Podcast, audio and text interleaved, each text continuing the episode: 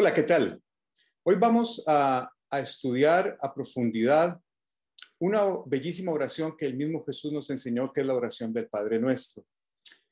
El Padre Nuestro es una oración que ocupa la parte central de un largo discurso de Jesús que Mateo documenta desde el capítulo 5 hasta el capítulo 7 de su Evangelio. Siendo en estos capítulos eh, encontramos la enseñanza de las bienaventuranzas, y ocupando el centro de ese discurso como la joya de la corona, Jesús nos deja esta hermosa oración del Padre Nuestro. Esta oración es una oración que contiene nueve ejes temáticos teológicos importantes. Cada uno de estos ejes ameritaría un estudio completo, solo eh, individualmente cada uno de ellos. Pero por factores de tiempo, vamos a, a tomar algunos de los aspectos más importantes de cada uno de estos ejes de esos nueve ejes que Jesús incluye en esta bellísima oración.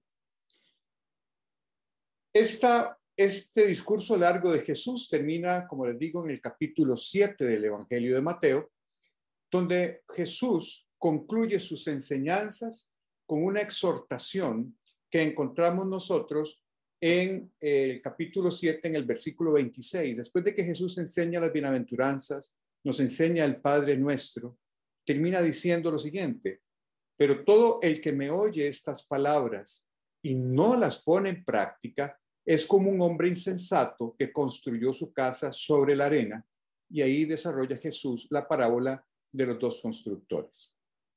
Así que la oración del Padre Nuestro es una oración que es una guía para la vida.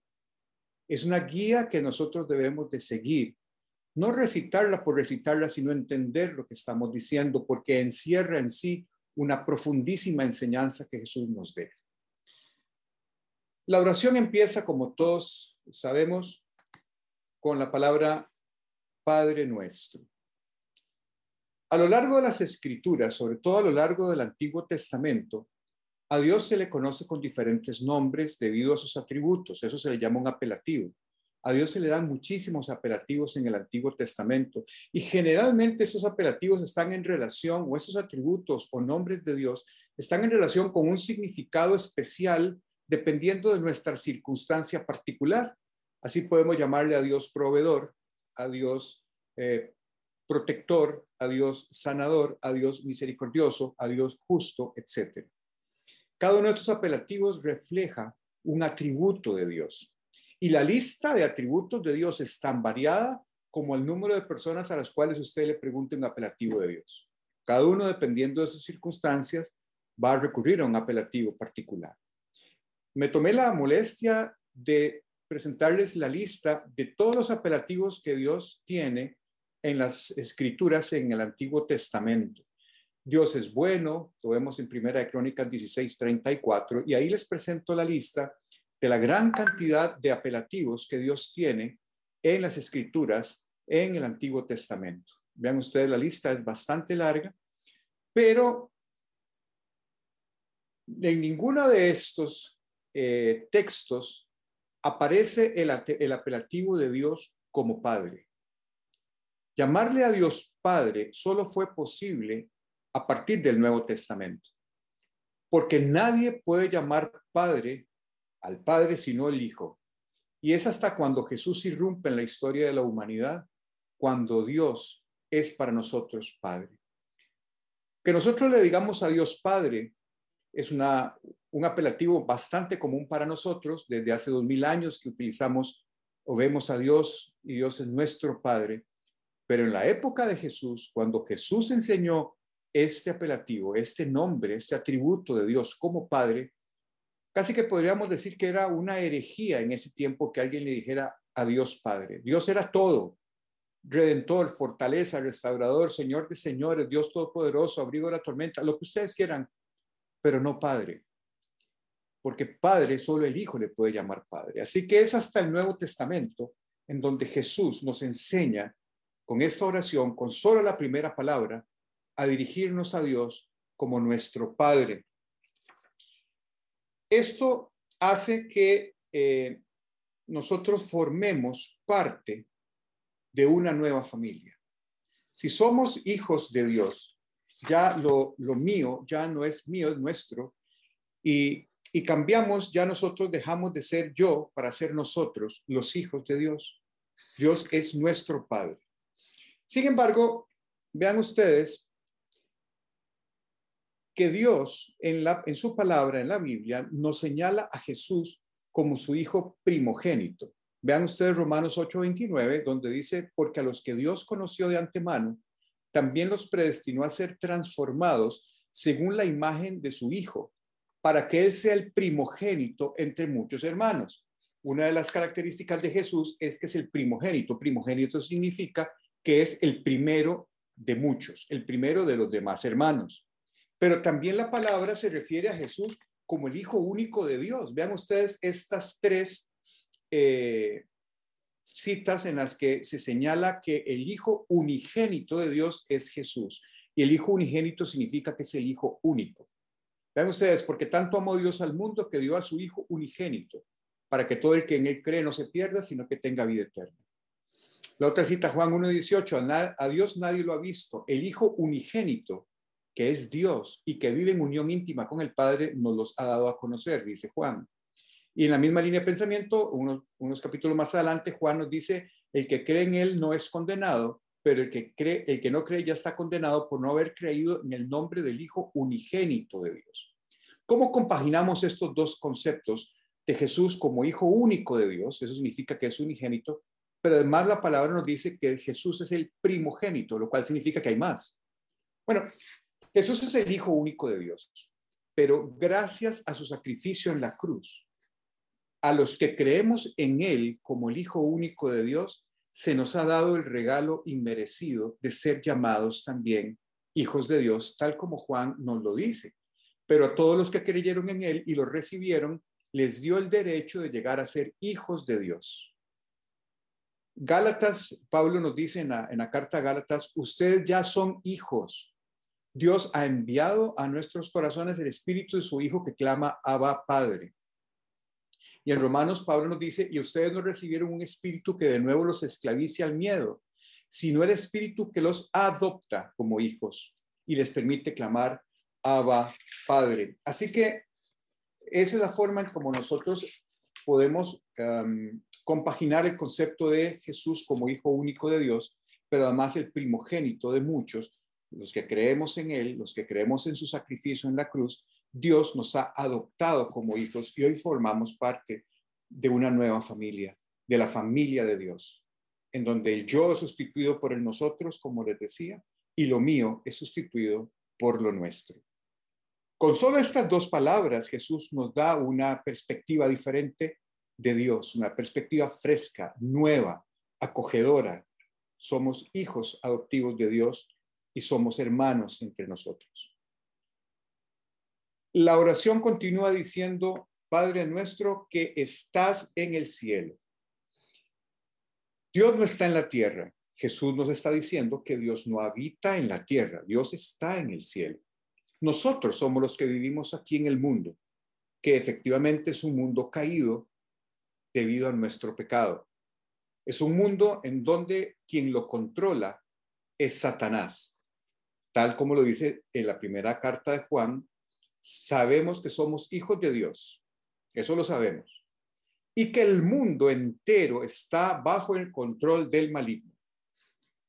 Por eso, amar a Dios implica no amar las cosas del mundo, porque las cosas del mundo están controladas por el maligno.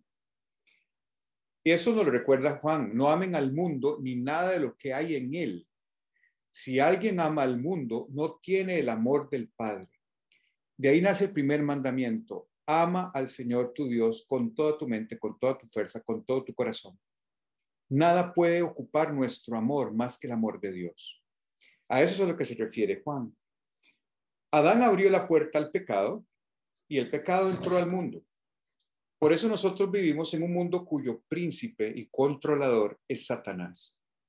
Nosotros debemos, como hijos de Dios, fijar nuestra mirada en el reino de Dios y no en el mundo, pues nosotros somos hijos de Dios a través del sacrificio de Jesús. Esta es la conducta que nosotros debemos de seguir como cristianos. Pero esta conducta definitivamente riñe contra las conductas del mundo. Y por eso Jesús nos lo advierte. Si el mundo los aborrece, tengan en cuenta o tengan presente que antes que a ustedes me aborreció a mí. Si ustedes fueran del mundo, el mundo los amaría como a los suyos. Pero ustedes no son del mundo, sino que yo los he dado, yo los he escogido de entre el mundo. Por eso el mundo los aborrece. Así que epítetos que recibamos como retrógrados, panderetas, conservadores, anticuados, religiosos, que no estamos viviendo las ideas contemporáneas, etcétera, las vamos a recibir constantemente si nuestro estilo de vida es el estilo de vida del reino de Dios. Así que ante este rechazo del mundo, nosotros deberíamos de concentrarnos principalmente en las cosas de arriba, en las cosas del reino de Dios y no en las cosas de la tierra. Así que eso mismo nos enseña Pablo en su carta a los colosenses. Concentren su atención en las cosas de arriba, no en las de la tierra, pues ustedes han muerto y su vida está escondida con Cristo en Dios. Cuando nosotros oramos, nosotros nos estamos dirigiendo a Dios en su reino, no el que está aquí en este mundo. Gracias a Jesús, a su sacrificio en la cruz, Hoy tenemos acceso directo al Padre a través de la oración. Orar significa hablar con Dios. Y eso es un privilegio enorme que gracias al sacrificio de, Jesús en la cruz hoy tenemos nosotros. Antes de Jesús, la única persona que podía comunicarse con Dios era el sumo sacerdote una vez al año, que luego de unos rituales de ceremonias de purificación podía entrar al lugar santísimo en el templo ante la presencia de Dios para presentar y expiar los pecados del pueblo de Israel. Pero una vez que Jesús muere, dentro de las cosas maravillosas que ocurrieron en el momento de la crucifixión, una llama la atención y es que el velo del templo se rasgó de arriba abajo, dándonos acceso directo a la presencia de Dios. Hoy nosotros tenemos acceso directo para hablar con Dios a través de la oración. Y yo me pregunto, ¿cómo es posible que no aprovechemos eso? ¿Cómo es posible que nosotros no oremos y le preguntemos a Dios en todo momento y ante cualquier circunstancia lo que necesitemos saber? Jesús es un ejemplo de oración constante. Jesús constantemente, dice la palabra, se retiraba a solas a orar y estar con su Padre, que le recuerdo también es nuestro Padre. Así que orar nos permite comunicarnos con Dios. Orar es meter la mano en lo sobrenatural y traerlo a la naturalidad. En la palabra se nos insiste muchísimo en la oración constante.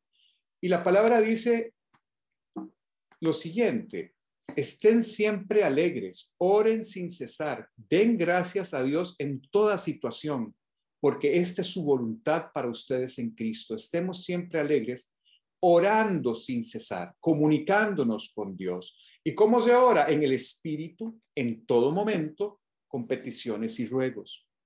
Mantengámonos alerta y perseveremos en oración por todos los santos, dice Pablo en Efesios 6, 18.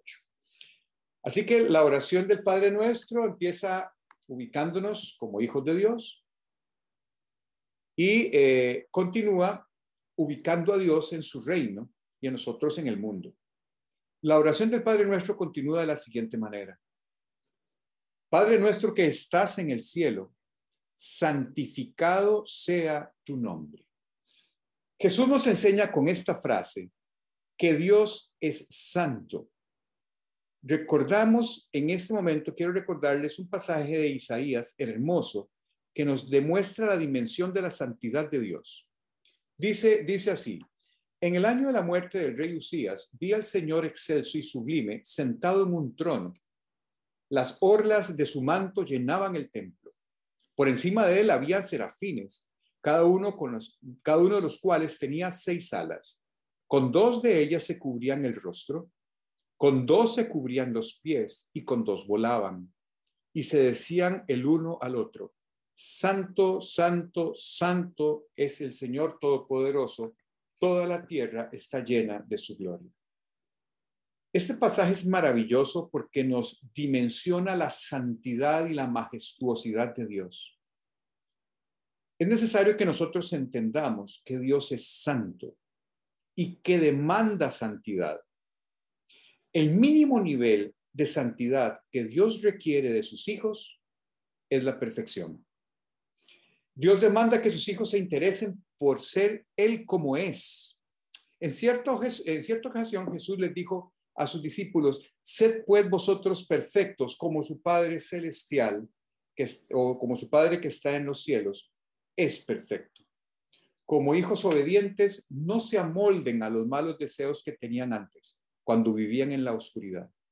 Más bien sean ustedes santos en todo lo que hagan, como también es santo quien los llamó. La santidad es una búsqueda diaria, es una decisión de vida. Solos no podemos. Para eso Jesús nos dejó al Espíritu Santo. Es a través del Espíritu Santo en donde nosotros podemos buscar la santidad de la cual somos llamados a cumplir, porque quien nos llamó es santo. Eso significa santificado sea tu nombre. Venga a nosotros tu reino, es la frase que sigue en esta oración. ¿Qué significa que venga el reino de Dios? Cuando los fariseos le preguntaron a Jesús cuándo iba a venir el reino de Dios, Jesús les respondió lo siguiente. La venida del reino de Dios no se puede someter a cálculos. No van a decir, mírenlo aquí, mírenlo allá. Dense cuenta, les dice Jesús, dense cuenta de que el reino de Dios está entre ustedes. Vean qué interesante. Cuando Jesús sanó a un ciego y mudo que estaba poseído por un demonio, la multitud quedó asombrada. Eso, esto aparece en Mateo 12. La, la multitud quedó asombrada por el poder de Jesús. Pero los fariseos que estaban ahí viéndolo se pensaron que Jesús expulsaba a los demonios porque recibía el poder de Satanás. Así que vean lo que Jesús le dijo a los fariseos. Jesús conocía sus pensamientos y les dijo, todo reino dividido contra sí mismo quedará asolado y toda ciudad o familia dividida contra sí misma no se mantendrá en pie. Y si Satanás expulsa a Satanás, está dividido contra sí mismo. Entonces, ¿cómo puede entonces mantenerse en pie su reino? Ahora bien, dice Jesús, si yo expulso a los demonios por medio de Belcebú, como ustedes lo están diciendo, los seguidores de ustedes por medio de quién los expulsan. Por eso ellos mismos los juzgarán a ustedes, le dijo Jesús a los fariseos. En cambio, y noten esto, en cambio, si expulso a los demonios por medio del Espíritu de Dios, eso significa que el reino de Dios ha llegado a ustedes. He querido utilizar estos dos versículos para, que, para definir que el reino de Dios es Jesús. Cuando Jesús dice el reino de Dios ha llegado a ustedes, se está refiriendo a Él mismo. Todo reino tiene un rey. Y en el reino de Dios, Jesús es el rey. Eso es a lo que se refiere Jesús hay una, un versículo que apoya bíblicamente lo que les estoy diciendo. Y es lo que le dijo Jesús a sus discípulos. Jesús se acercó y dijo a sus discípulos, se me ha dado toda autoridad en el cielo y en la tierra. Mateo 28, 18. Eso significa que el reino de Dios es Jesús. Y cuando nosotros en el Padre nuestro pedimos, venga a nosotros tu reino, eso significa a pedirle a Jesús que venga en nuestra vida. Es un gesto de esperanza, pues Él transforma lo viejo en nuevo, transforma el caos en armonía, transforma la injusticia en justicia, transforma la enfermedad en salud y transforma las relaciones rotas en relaciones saludables. Cuando nosotros le decimos en el Padre nuestro, venga a nosotros tu reino, estamos diciéndole a Jesús, Jesús, ven a mi vida y transfórmame de acuerdo a tu voluntad. Eso es lo que significa, venga a nosotros tu reino. Esta es una súplica de esperanza. Esta frase de la Padre Nuestro es una súplica de esperanza que proviene del dolor humano y del hombre caído. El Padre Nuestro continúa con la frase, hágase tu voluntad en la tierra como en el cielo.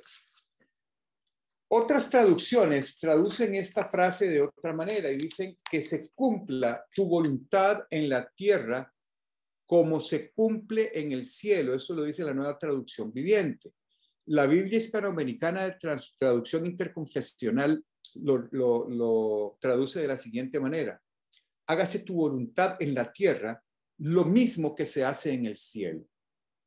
Esto da por sentado y da por un hecho de que la voluntad de Dios se cumple en el cielo y que nosotros queremos que se cumpla de la misma forma en la tierra. Eso es lo que significa esta frase.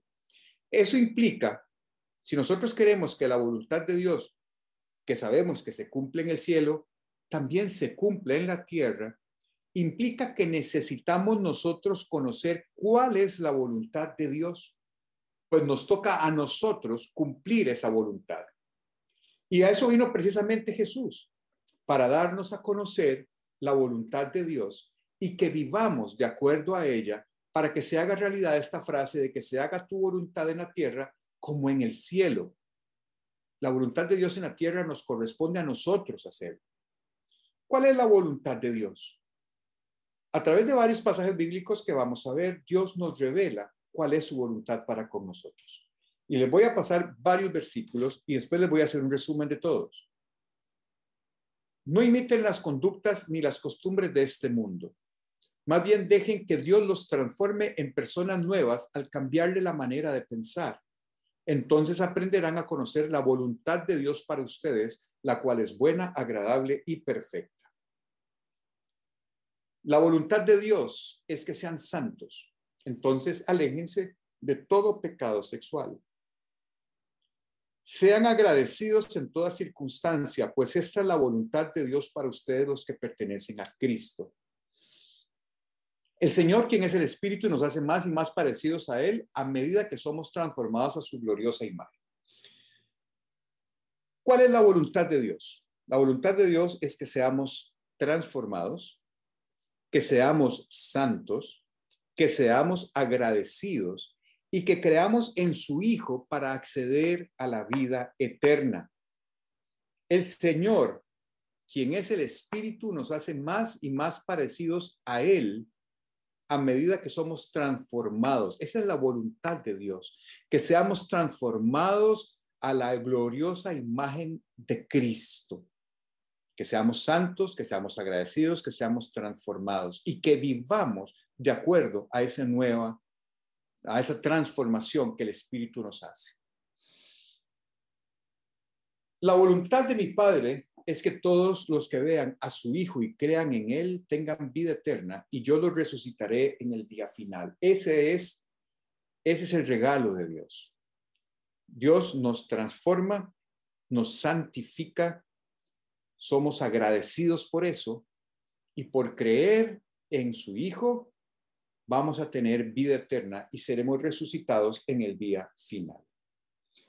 Por eso, la voluntad de Dios es que nosotros seamos hacedores de la palabra y no solamente oidores de la palabra.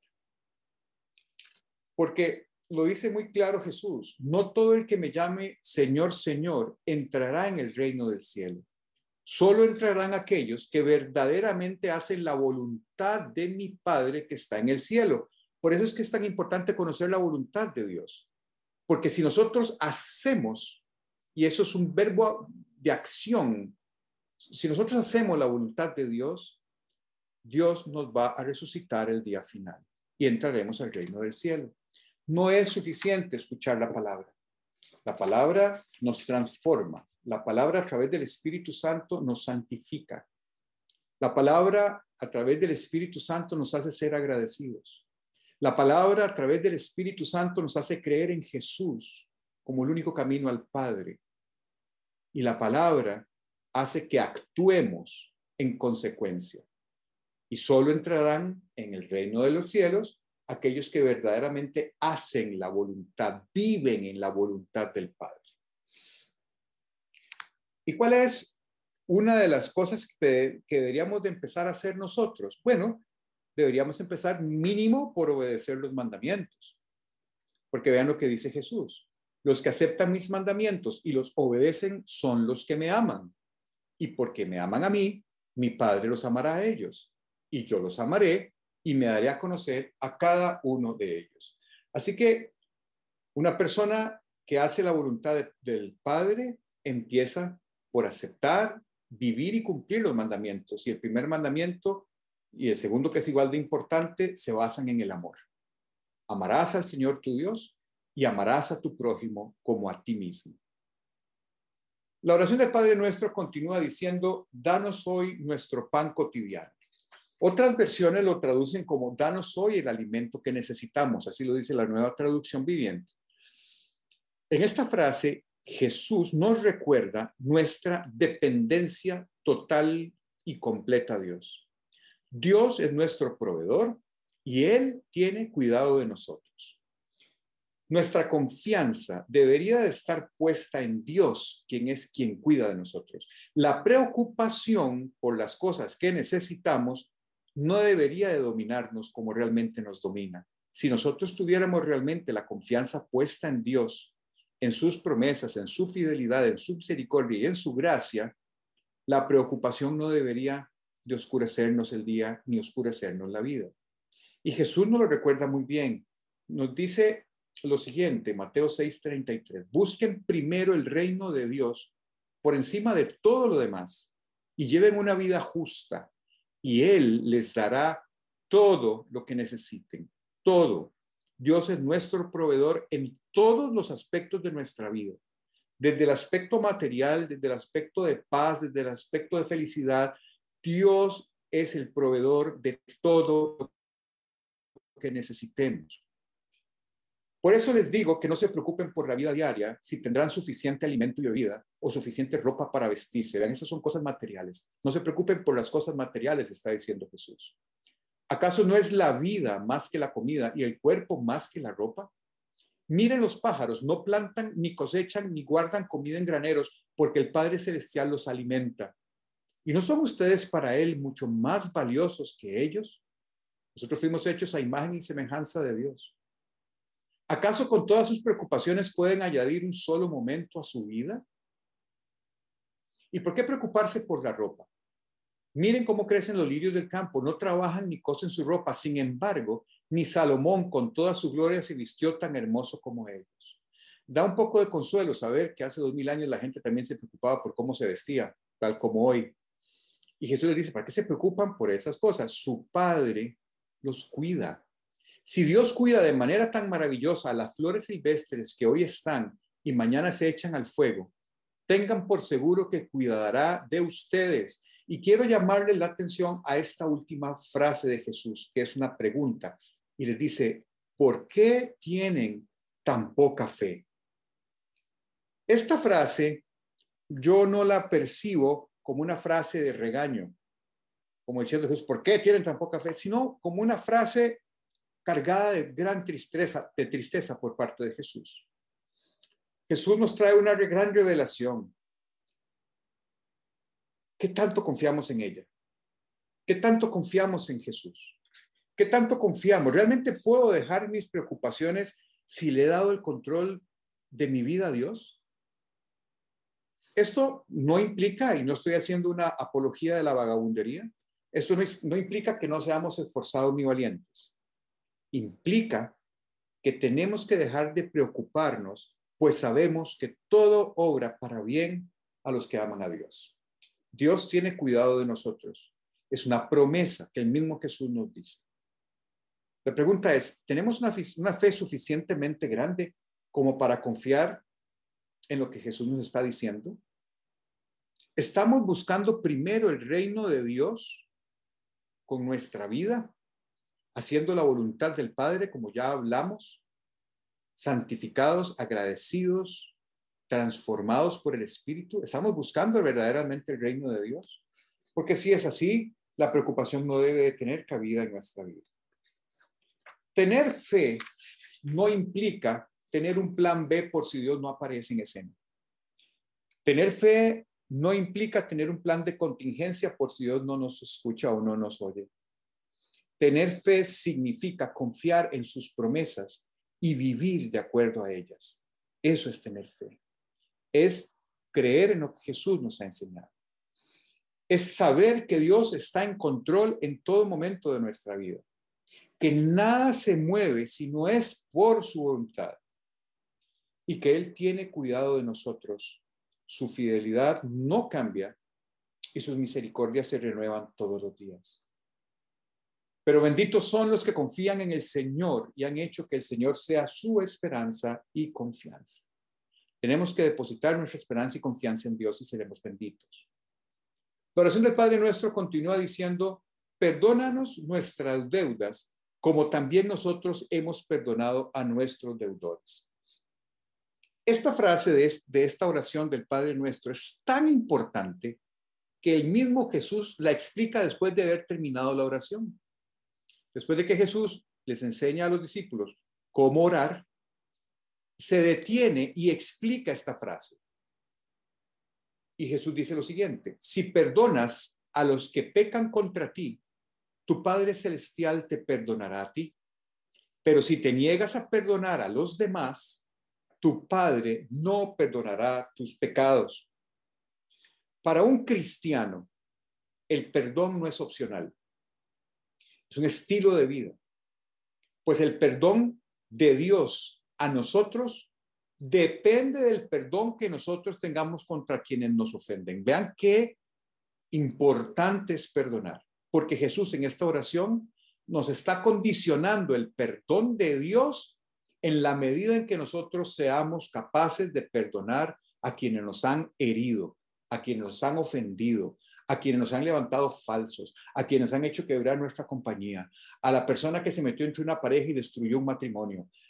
Hay que perdonar. Ese es el estilo de vida del cristiano, porque somos conscientes de que Dios nos perdonó primero y que la justicia de Dios prevalecerá. Nuestra vida cristiana tiene que ser una vida de perdón, porque Dios nos perdonó primero. Vean ustedes que esto es tan importante que Jesús nos lo ilustró con una parábola maravillosa, la parábola del siervo malvado. Y dice Jesús al final de esta parábola que eso mismo hará el Padre con nosotros si no somos capaces de perdonar. Y, esta es la, la, parábola. Por tanto, el reino del cielo, eh, quiero hacer un paréntesis, cuando Jesús dice, por tanto, el reino del cielo se puede comparar o el reino del cielo se parece a, encendamos todas las luces, pongamos mucha atención, porque Jesús nos está dando una revelación del reino de Dios. Nos está diciendo qué es lo que vamos a vivir, cómo es el reino de Dios. Y entonces aquí Jesús nos dice que el reino de Dios se puede comparar a un rey que decidió poner al día las cuentas con los siervos que le habían pedido prestado dinero. En el proceso le trajeron a uno de sus deudores que le debía millones de monedas de plata. Otras versiones, eh, traducciones más literales como la Reina Valera, hablan en términos de las monedas locales en aquel tiempo, que traducidas a hoy es una buena traducción decir millones de monedas de plata. Da la, la sensación de que es una deuda impagable, lo que quiere decir esta frase.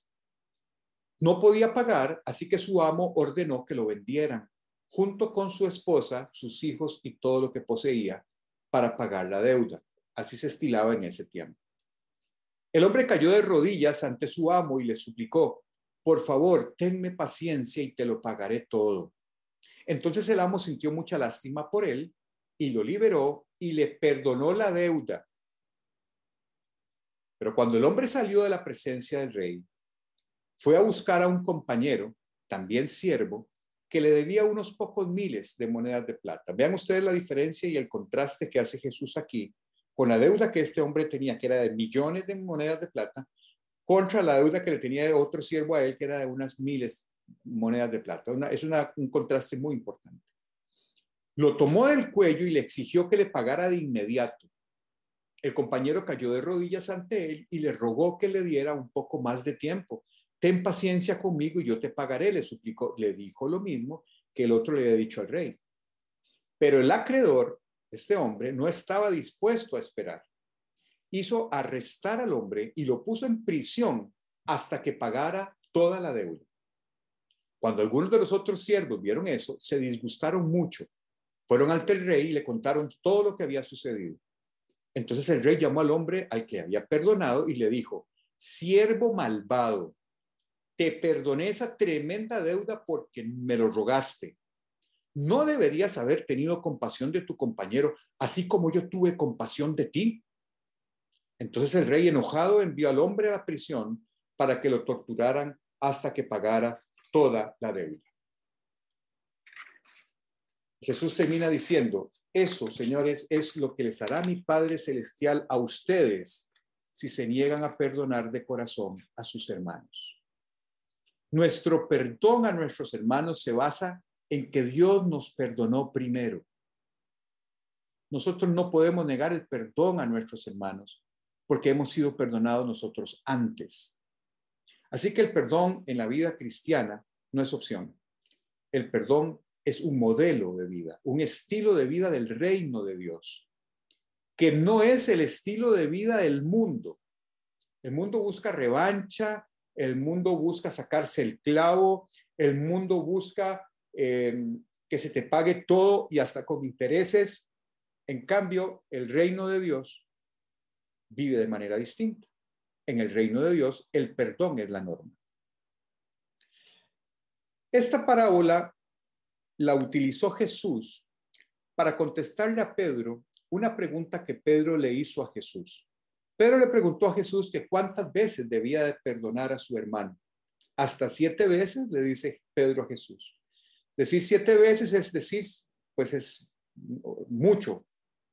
Jesús le contestó a Pedro, no te digo hasta siete veces, te digo que hasta 77 veces, o hay que dicen hasta 70 veces 7, lo cual significa que el concepto de perdón es total. Siempre hay que perdonar y no hay límite para el perdón para un cristiano. La oración sigue diciendo, y no nos dejes caer en tentación, sino líbranos del maligno. Las tentaciones son circunstancias que generan un impulso a hacer o a tomar algo que es muy atrayente, pero que resulta inconveniente. Eso es una tentación. La tentación utiliza nuestra debilidad con la finalidad de destruirnos. Por eso es que ninguna tentación viene de Dios, porque atenta contra la misma naturaleza de Dios. La tentación es el arma preferida de Satanás. Eso es lo que Jesús nos dice cuando no nos dejes caer en tentación, sino que líbranos del maligno, porque la tentación es el arma preferida de Satanás para destruirnos. Ante una tentación eh, no se negocia, ante una tentación se huye, sale uno corriendo. Decía mi abuela que eh, vale más un soldado que corrió que uno que murió, o mejor correr que morir. Y esto en la tentación aplica correctamente. Ante una tentación no se negocia, con una tentación se huye. Y les voy ahora a dar unas herramientas de cómo es que se huye de una tentación. Pero vean lo que pasa con las tentaciones, nos lo dice Jesús en el Evangelio de Mateo. ¿Qué aflicción le espera al mundo? Porque tienta a la gente a pecar. Vean que la tentación no viene de Dios, viene del mundo y el príncipe del mundo, ya hemos dicho, es Satanás. Las tentaciones son inevitables, pero ¿qué aflicción le espera al que provoca la tentación? Por lo tanto, si tu mano o tu pie te hace pecar, córtatelo y tíralo. Es preferible entrar en la vida eterna con una sola mano o un solo pie que ser arrojado al fuego eterno con las dos manos y los dos pies. El texto paralelo de este pasaje lo encontramos en Marcos 9. Y Marcos 9 añade otra cosa. Si tu ojo te hace pecar, quítatelo. También dice, si tu mano te hace pecar, córtalo y si tu pie te hace pecar, arráncatelo. Estos son hipérboles que Jesús utiliza. No es que si usted eh, está viendo algo prohibido, se tiene que arrancar el ojo o tiene que cortarse una mano si robó o no, no se trata de eso. Lo que quiere decir Jesús con esta hipérbole es, no mires aquello que te puede provocar tentación. No hagas lo que está incorrecto o no vayas a lugares donde puedes caer en tentación. Eso es lo que Jesús nos está diciendo. No mire, no toque y no vaya. Huya de la tentación. Las tentaciones tienen diferentes orígenes y eso depende de tu parte débil, de tu parte, de tu pata coja. Las tentaciones te atacan por tu zona de debilidad. Y tenemos que ser muy conscientes de nuestra zona de debilidad porque las tentaciones pueden ser de diferentes orígenes, como les decía. Las más fuertes son las tentaciones sexuales, son las que el enemigo generalmente utiliza con más astucia y más efectividad, pero también hay tentaciones económicas. Nadie se va a dar cuenta si saco un poco más de dinero. O este negocio le estoy escondiendo una parte oscura para que la otra persona invierta y no se está dando cuenta que lo estoy engañando. También hay tentaciones a las drogas, adicciones, tentaciones de todo tipo, pero la más fuerte de todas son las sexuales. Por eso Mateo nos dice, huyan del pecado sexual. Ningún otro pecado afecta tanto al cuerpo como este, porque la inmoralidad sexual es un pecado contra el propio cuerpo. La voluntad de Dios es que sean santos, como hemos dicho antes. Entonces, dice Pablo a la iglesia de Tesalónica, entonces aléjense de todo pecado sexual y eso es una de las tentaciones más grandes de las que el enemigo echa mano. Quiero darles cuatro eh, recomendaciones de cómo se huye de una tentación. La primera es, no se exponga a las, a las tentaciones. Reconozca primero cuáles son sus áreas débiles y evite estar en situaciones que lo expongan a esa situación. Si su parte débil, la parte de sexualidad, no esté viendo pornografía, no esté viendo fotos eróticas, no esté en ese ambiente porque es fácil caer. Evite, usted reconozca cuál es su parte débil y no se exponga. Esa es la primera forma de huir. Lo segundo es ore. Jesús se lo dijo muy claramente a sus discípulos en el Monte de los Olivos la noche en que iba a ser arrestado. Les dijo, oren para que no cedan a la tentación. Esa es la otra recomendación. La tercera recomendación, esté siempre atento ante la posibilidad de que pueda ser tentado en cualquier momento. Tenga en mente siempre que esta posibilidad puede ocurrir. Usted puede ser tentado en cualquier momento. Y vea lo que nos dice Mateo. Esto se lo dijo Jesús a sus discípulos, eh, eh, como les digo en el Monte de los Olivos, velen y oren para que no cedan ante la tentación. Velen es lo que les dije antes, estén atentos ante la posibilidad de ser tentados. Oren es la otra recomendación que les dije. Velen y oren para que no cedan ante la tentación, porque el espíritu está dispuesto, pero el cuerpo es débil. Ante cualquier tentación, el cuerpo es débil. Esa es la tercera recomendación. Y la cuarta, busque ayuda. Recuerde que uno solo es presa fácil. El compartir su problema, el compartir su tentación con una persona que camine de la mano del Señor, una persona que si los oye a ustedes no los va a juzgar, no va a ir con el chisme a otro lado, sino que es una persona dispuesta a orar con usted para superar esa tentación. A esa persona ustedes tienen que compartirle este problema para que ustedes se apoyen entre ustedes. Vea lo que dice la palabra en Eclesiastés. Alguien que está solo puede ser atacado y vencido, pero si son dos, se ponen de espalda con espalda y vencen mejor. Mejor si todavía si son tres, porque una cuerda triple no se corta fácilmente. Lo más reconfortante de todo esto es saber que no estamos solos entre nosotros. Dios está en medio y se compromete en su palabra a sacarnos, a darnos la vía de salida de la tentación.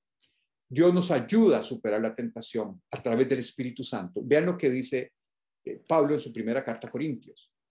Las tentaciones que enfrentan en su vida no son distintas de las que otros atraviesan. Todos estamos expuestos a tentaciones. Y Dios es fiel. No permitirá que la tentación sea mayor de lo que puedan soportar. Cuando sean tentados, Él les mostrará una salida para que ustedes puedan resistir. Así que las cuatro recomendaciones para huir de la tentación son las siguientes, se las repito. No se exponga a ellas, ore en todo momento, esté atento ante la posibilidad de ser tentado y busque ayuda.